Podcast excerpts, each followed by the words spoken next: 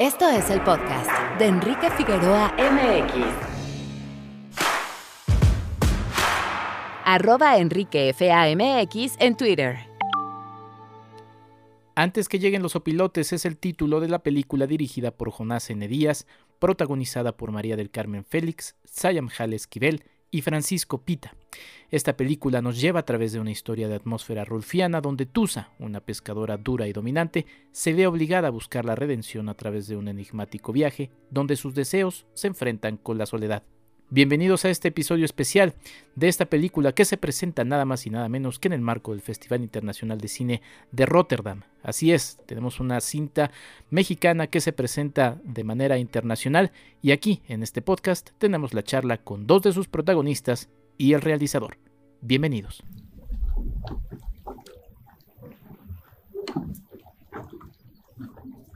Pues no me lo tome mal, Tusa, pero...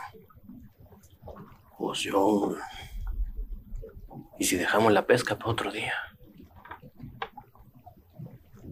Pues a qué venimos, pues. A pasearnos aquí nomás. Ah, ni que fuéramos dos enamorados que andan por ahí. ¿A poco no cree que le andamos haciendo mal a la gente? No, pues eso depende de los ojos con que lo vea, oiga. Además, usted sabía desde un principio de que iba todo esto. Nada más como ahora se me anda haciendo ahí de religioso de pueblo. Que si es así, pues dígamelo de una vez y aquí le paramos a todo esto, mío yo. Eh, yo ya me voy a buscar otro que no ande ahí de encogido. www.enriquefigueroa.mx Muy buenos días, tardes o noches, bienvenidos a un podcast más. Me da muchísimo gusto saludarles. Ya se nos fue enero, creo que esta vez no se hizo tan eterno para la gente que nos escucha en vivo, bueno, no en vivo, sino cuando sale este podcast, desde luego, saludos a la gente del futuro. Y también me da mucho gusto porque mm, estamos justamente con un especial dedicado a Antes que lleguen los supilotes, película que justamente el día de hoy, 30 de enero, para la gente que nos escucha cuando sale el podcast, tiene su presentación en la sala Paté, en el marco de la Big Screen Competition del Festival Internacional de Cine de Rotterdam. Posteriormente, el 31 de enero, igual en la misma sala, y 3 y 4 de febrero en el Cinerama de Rotterdam. Eh, estamos jugando un poquito con los tiempos, así que el día que se presente este podcast se está presentando, pero yo estoy platicando obviamente previamente con ellos antes de que inclusive se vayan allá a Rotterdam. Y tengo, y me da muchísimo gusto saludar a Jonás N. Díaz, ya escuchamos un poquito la, la sinopsis de la película antes de entrar en esta entrevista. ¿Cómo estás, Jonás? Saludos. Muy bien, muchas gracias y muchas gracias por el espacio. Nosotros felices de platicar. No, pues muchísimas gracias a ustedes también por la, por la cortesía de poderme dejar verla y platicar con ustedes. También está por acá María del Carmen Félix. Eh, María, ¿cómo estás? Bienvenida. Hola, muchas gracias. Bien, aquí contenta de compartir, platicar contigo un ratito acerca de esta película que nos emociona tanto. Sí, y también está por acá Sayam Hal, a quien le vamos a decir Saya Esquivel, eh, que también es parte de la película. ¿Cómo estás, Saya? Bien, bien, muy bien, contenta de estar aquí este, platicando de la peli. Oye, nada más rapidísimo, Saya, eh, ¿qué significa tu nombre? Ah, claro, Sayamhal significa el grado máximo del amor en maya. ¡Wow! ¡Qué bonito! Gracias. Muy bien, pues ahí está. Eh, pues vamos a platicar justamente de antes que lleguen los opilotes, una película muy interesante, ya escuchamos un poquito la sinopsis antes de la entrevista, eh, pero es una experiencia, es una experiencia de verdad cinematográfica, es una experiencia que espero todos puedan ver en pantalla, en pantalla grande, que seguramente se disfrutará todavía más. Pero Jonás, eh, pues sí, ahora sí que la pregunta de, de cajón, eh, ¿cómo te acercas a esta eh, película que tiene distintos elementos que ya platicaremos de los mismos? Pues creo que son, son diversas las razones y los acercamientos para, para crear la, la película. De entrada tiene mucho que ver con eh, mi afición por el cine de época de oro, ¿no? Esto es una oda al, al cine de época de oro y soy fanático de, de, Juan Rulfo, me encanta sobre todo El Llano en Llamas, es un libro que he leído muchísimas veces y algo que me encanta de, esta, de, estas, de estos cuentos es el lenguaje, ¿no? El lenguaje que, eh, que maneja Juan Rulfo, un lenguaje olvidado en, en, nuestra manera de hablar como mexicanos, pero que sigue presente, ¿no? O sea, y algo muy bonito en estas palabras eh, ya perdidas es que aunque no sabemos exactamente qué significan, las escuchamos en el contexto y, entendemos perfectamente dónde van, ¿no? Entonces, creo que fue, empezó a ser una mezcla de, de, de esos elementos. Eh, sumados a esta locura de realismo mágico y de, y de meter a, unos personajes navegando en una casa, ¿no? Sí, sí, la verdad es que es, alucinante, ya iremos entrando en detalles. María, ¿cómo, cómo se acerca Jonás eh, a presentarte el papel de la Tusa, que es el personaje que interpretas y del que ya también este, ahondaremos más en ella? Ah, pues mira, fue una, una de esas maravillas de, que pasan en la carrera, ¿no? Y en, el, en el encuentro con los personajes, porque eh, creo que Jonás ya tenía completo su casting cuando, antes de que llegara la Tusa a mí, pero Francisco Pita, quien es el, otro actor de la, de la, de la historia, eh, que nos conocíamos ya del teatro y de haber trabajado juntos en, en algunos procesos de talleres y demás, le mm, habla de mí a, Jonás y, y, él que todavía tenía una inquietud por ahí, como una espinita que creo en su momento me decía que, que, que necesitaba ver en la actriz que interpretara la Tusa y que pues, ¿no? Estas pues, algo que me encanta de Jonás es que es un director muy intuitivo, ¿no? Y muy sensible en el sentido de, del encuentro con el actor y, se da este espacio que muy pocos directores luego se dan, la verdad, em, de, de, realmente eh, intimar con el actor, en el sentido de sentarnos, platicar, hablar del guion, ver cómo lo vibras, ¿no? Porque mucho tiene que ver la energía, creo yo, de, del actor para o que Jonás percibió que yo podía tener para darle vida a la tusa. Entonces fue una fortuna para mí que el guion me lo mandó una noche y así como me enamoré del guion, porque lo leí de una tirada, me acuerdo, este, eran las 12 de la noche, yo venía llegando a otro llamado y le contesté inmediatamente de cuándo nos tomamos este café, ¿no? Y fue creo que en esa misma semana y así fue una, digo yo, de estos eh, maravillas cuando los personajes de alguna manera pues como que te buscan, o así me gusta pensarlo, ¿no? Sí, desde luego. Y en tu casa, en tu caso, perdón, este, Saya, ¿cómo, cómo se dio ese acercamiento y cómo, cómo fue que tuviste el primer acercamiento con el personaje? Bueno, este, en mi casa, bueno, también en mi casa nos la pasamos muy bien. y bueno, en mi casa ya la verdad es que Jonás es una parte importante. Hace 10 años, ahí en los inicios de Jonás, en mis inicios en la carrera, eh, tuvimos la oportunidad de trabajar juntos en, el primer corto, ya que hizo Jonás como, como bien, que hace poco me lo confesó. Eh, tuve la fortuna de conocerlo, de trabajar con él y me pareció un director súper sensible, como dice María, que inmediatamente fue muy fácil conectar y a través del tiempo siempre estuvimos en contacto, este, de repente nos veíamos, ¿cómo estás? No sé qué. Y cuando él empezó a crear este este viaje, ¿no? Con esta película, pues obviamente él, ya traía la idea y, me dijo, oye, Saya, te veo para este personaje, me encantaría que pudieras hacerlo. Entonces fue como, como algo que yo creo que él ya traía en su cabeza y que cuando empezó a crear los personajes, perfectamente pudo verme en, en, Lubina. Y entonces, cuando me propone a Lubina, empiezo a leer el texto, también me lo eché de una sola, porque lo que tiene esta peli es que te envuelve, o sea, tú ya quieres saber más allá, ¿cómo? ¿Cómo? ¿Qué, qué, qué hacen estos personajes? ¿Por qué están acá? O sea, sí leí bien lo que está tratando de decirme, ¿cómo? ¿Sabes? Y entonces, de ahí empezó, y obviamente Lubina es un personaje que, que es completamente lo opuesto a mí, ¿sabes? Lubina es un personaje eh, que ha estado siempre en una jaula, ¿no? En una hermosa jaula de madera y es completamente lo opuesto a mí, que yo soy este, toda así de me agarro mi moto y me voy, ¿sabes? Entonces, inmediatamente hubo una, una facilidad de poder conectar con esa otra parte eh, que, que, estaba ahí en, en mí pero que no era tan fácil como a primera instancia conectar, pero cuando la leí y vi, me vi ahí, me vi navegando en esas aguas entre las, ¿sabes? Dije, de aquí somos. Y obviamente le dije a Jonás, claro, claro, me encanta este viaje, me encanta contigo, me encanta con el equipo que estás armando. Y bueno, pues de ahí surgió. Jonás, ¿cómo, cómo se fue construyendo el guion y sobre todo encaminado al asunto de las imágenes? Decías que sí, la, la literatura, pero también el cine, el cine de la época de, oro te terminó influyendo y, son muy importantes las imágenes. Hay imágenes que, que, la verdad es que atrapan a lo largo de la película y bueno, el cine finalmente también son, son imágenes. ¿Cómo fuiste construyendo el, guion a partir de eso?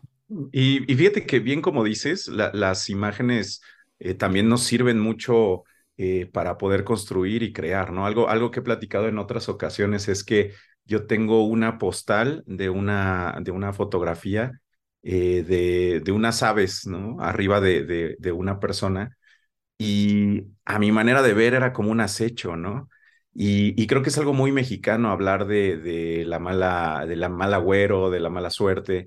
Entonces, es, ese, ese entorno eh, me ayudó mucho a empezar a construir algo donde había algo al acecho, ¿no? Y al final del día los opilotes se vuelven estos personajes que no están presentes eh, físicamente en la película, pero que están presentes en la película, ¿no? O sea, es, es, es un elemento antagonista constante y realmente creo que el simple hecho de pensar en personajes huyendo de la mala suerte, ¿no? Del mal agüero, me, me empezó a ayudar mucho a, a, a, construirlos, ¿no? Pero me atrevo a decir que algo que se me hizo maravilloso en, en este viaje fue el increíble proceso de estas, de estas dos grandes mujeres, porque eh, para mí fue muy vital el, el plantearles la escena y dejarlas que ellas jugaran con el personaje, ¿no? Entonces, los primeros procesos y ejercicios que hicimos, incluso el momento en que ellas se enteraron de quién iba a ser, quién iba a interpretar a, a Lubina, quién iba a interpretar a, Tusa, surgió en un momento donde hicimos la escena, donde se encuentran por primera vez en la película, eh, donde las dos actrices se encontraron por primera vez, y les pedí que le dieran rienda suelta a lo que ellas creían o consideraban que iba a suceder con el personaje. Entonces, yo nada más las veía y tomando notas, ¿sabes? Corrigiendo el guion, eh, y aprovechando todos estos elementos que iban surgiendo de lo que ellas mismas iban creando. Entonces, me atrevo a decir que gran parte del guion es una construcción de ellas mismas, ¿no? Y del proceso que ellas tuvieron al involucrarse con sus personajes. Interesante esto que mencionas, y ahí voy contigo, María, eh, sobre cómo fue tu viaje como, como actriz. En, la película justamente con tu, con tu personaje, porque sin entrar en detalles, tu, tu personaje Mm, tiene un arco narrativo muy interesante, por ahí este, eh, vamos viendo, pues sí, cambios importantes en el mismo, o no cambios, sino vamos descubriendo las capas del mismo.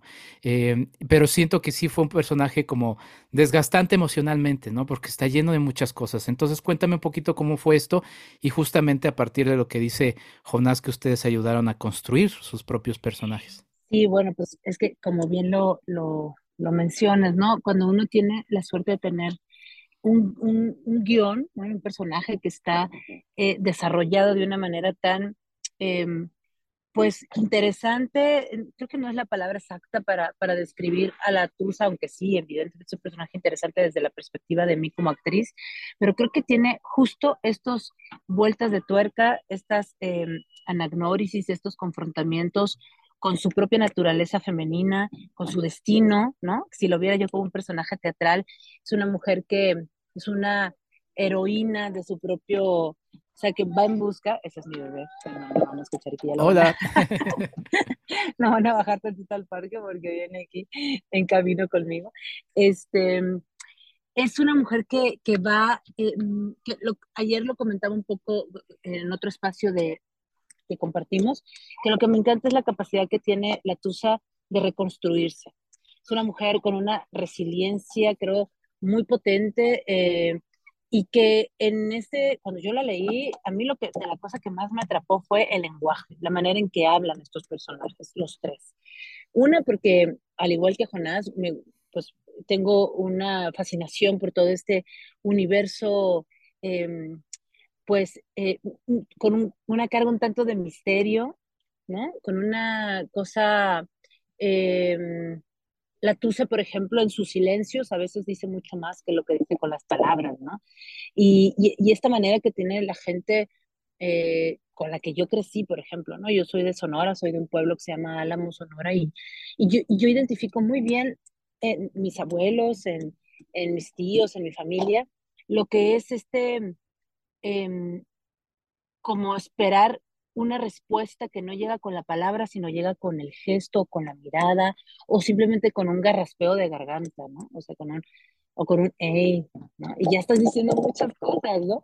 Entonces, le decía a Jonás que cuando yo leí el guion, no pude evitar em, sentirme reflejada en mi niñez, ¿no? En cómo yo crecí con esta con este universo de, de, de la gente del campo, ¿no? La gente que trabaja eh, en estos eh, contextos, en estos entornos. Y también con la mujer, que si bien eh, es una mujer de trabajo, es una mujer que se enfrenta a muchas cosas rudas, no, está, está con corset, ¿no?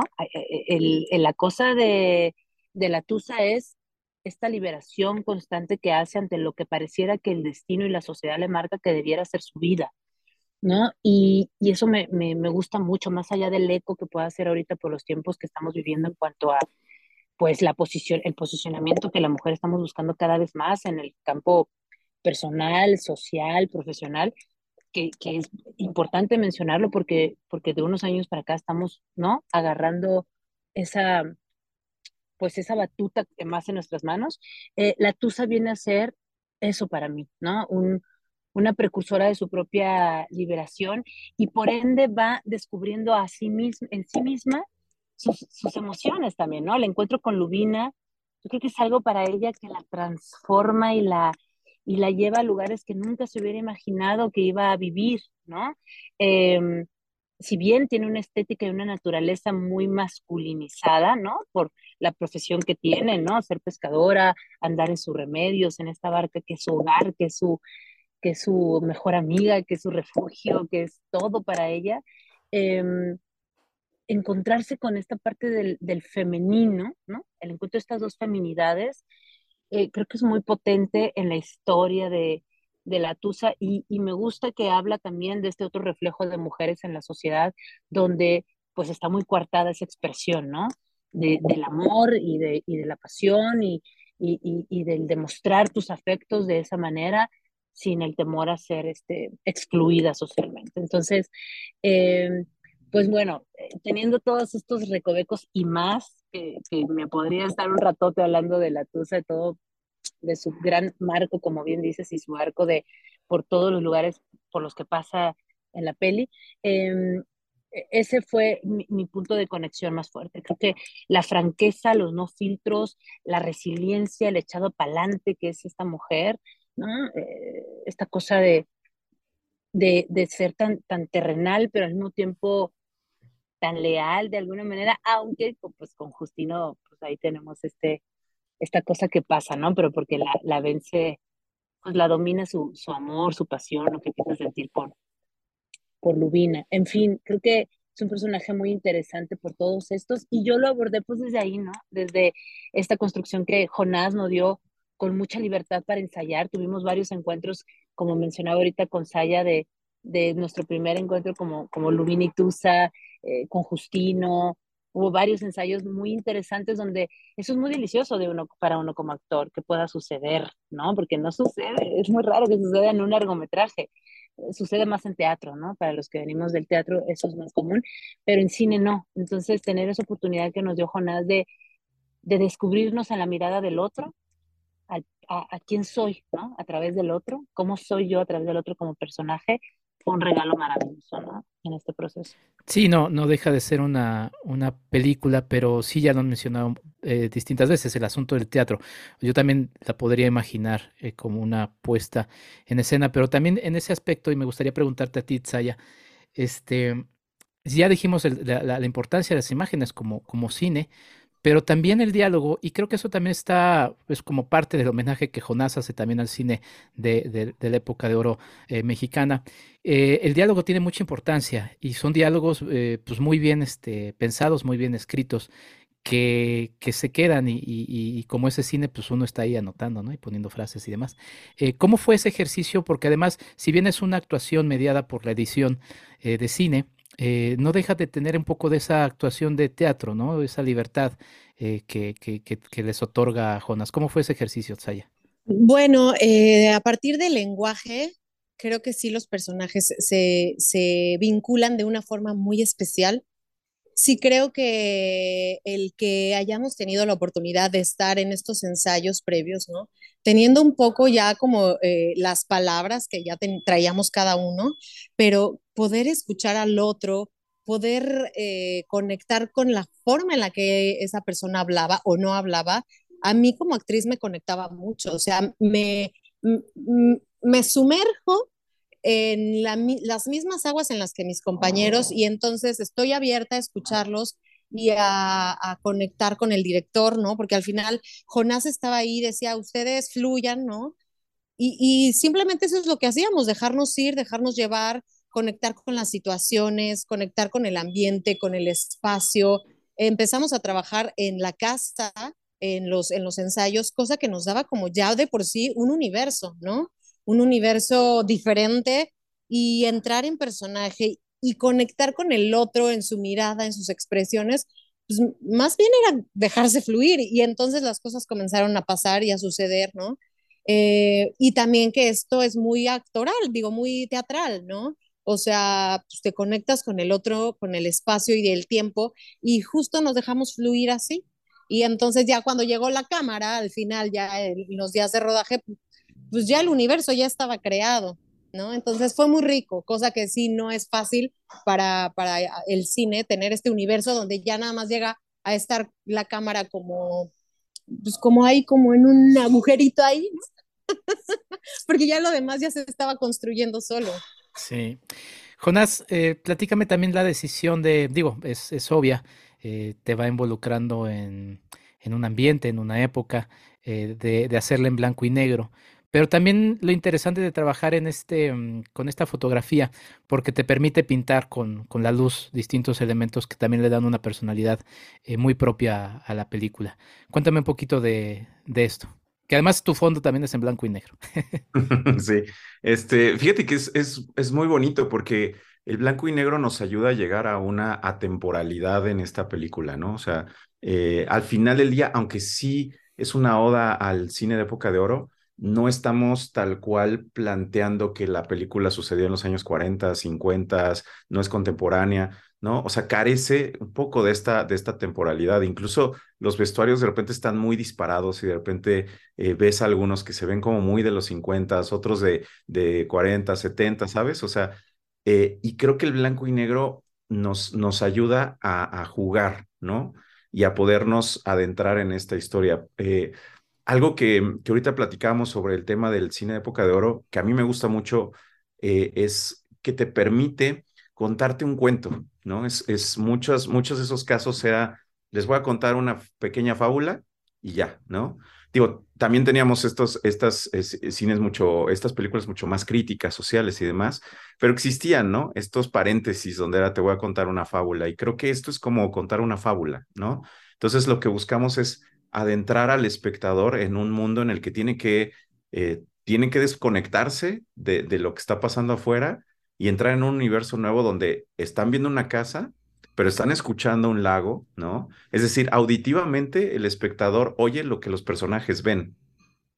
Y el personaje ve, el, el espectador ve lo que los personajes apenas y están viendo, ¿no? O sea, el meollo de todo este asunto es que el personaje de María de repente empieza a decir, oye, creo que no estamos en un lago, creo que estamos en una casa y el espectador ya lo sabe, ¿no? Entonces creo que hay un juego muy bonito en el que el, los colores, eh, la luz, como bien dices, eh, nos ayuda a jugar con esto. O sea, a mí el blanco y negro me gusta no solo porque eh, dibujas con la luz, sino con la sombra, ¿no? Entonces la sombra se vuelve un factor muy importante para generar este ambiente, este, este misterio, esta profundidad que tienen de repente los personajes y creo que nos ayuda a adentrarnos en este en esta fantasía y en este pequeño cuento que estamos creando, ¿no? Sí, decía por ahí María que hay mucho de qué hablar de, de su personaje yo aumentaría que hay mucho de qué hablar de la película y prometo, y me comprometo, esto está grabado, se publica, este, que cuando salga la película acá en México eh, podamos ampliar la, la, charla sobre la misma. Em, sin conocer el pasado familiar de, de María, veía a su, a su abuela y después dije, ah, mira, sí, ahí está. Este, eh, y también de, de Tsaya me, me, gustó mucho también tu participación y, y, de todos los elementos de la película. Creo que es una película interesante, que sí es una experiencia cinematográfica como tal. Y les deseo todo el éxito en esta recorrida que van a tener en festivales. Eh, están ahora en Rotterdam, eh, seguirán en, en, muchos más y esperamos que en México pronto la puedan abrazar.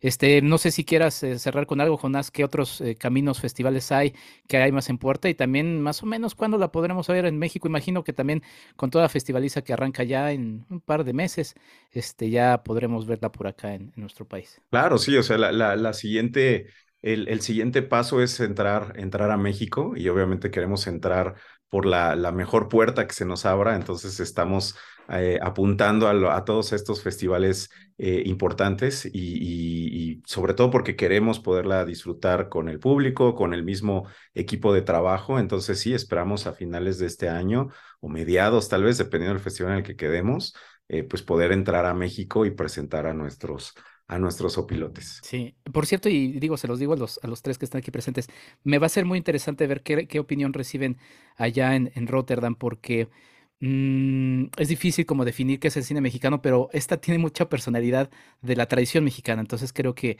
que va a ser muy interesante leer cómo, cómo la reciben allá. Eh, mucho éxito, muchas gracias eh, María del Carmen Félix, muchas gracias por la, por la charla y mucho éxito con tu carrera. Muchas gracias Enrique, te mando un abrazo grande, gracias por apoyarnos y, y pues nada, ya te vendremos a contar cómo nos fue. Les irá muy bien. Saya, muchas, muchas gracias y muchas también felicidades y mucho éxito en tu carrera. Muchísimas gracias estamos aquí y, este, y bueno, que sigamos apoyando el cine mexicano. Este, estamos, eh, creo que con muchas cosas todavía que decir, todo lo que se está, todo lo que está surgiendo, todo, todo lo que está pasando con lo de los Arieles, con mil cosas, que hay mucho que platicar. Y por eso haremos otra, otra charla y me comprometo. Por favor. eh, Jonás, muchas gracias, mucho éxito y estaremos pendientes. ¿Dónde podemos seguir el camino de antes que lleguen los opilotes? Eh, pues estamos constantemente eh, con nuestras redes sociales de, de Sopilotes Película. Eh, entonces ahí pueden seguir paso a paso lo que, lo que va sucediendo. y también con la casa productora del Artesano Films. Ahí también estamos constantemente hablando de todos los sucesos que, que, que llegan con la película. Entonces, los mantenemos informados constantemente. Buenísimo. Y sí, justamente se siente como una película de, de artesano. Ya después debatiremos eh, siempre esta separación entre artesano y artista. Ah, pero bueno, ya podremos luego platicar de eso. Muchas gracias, mucho éxito. Yo soy Enrique Figueroa Naya. Nos escuchamos en un próximo episodio. Esto fue antes que lleguen los pilotes. Mucho éxito en Rotterdam. Hasta la próxima. Esto fue el podcast de Enrique Figueroa MX. Hasta la próxima.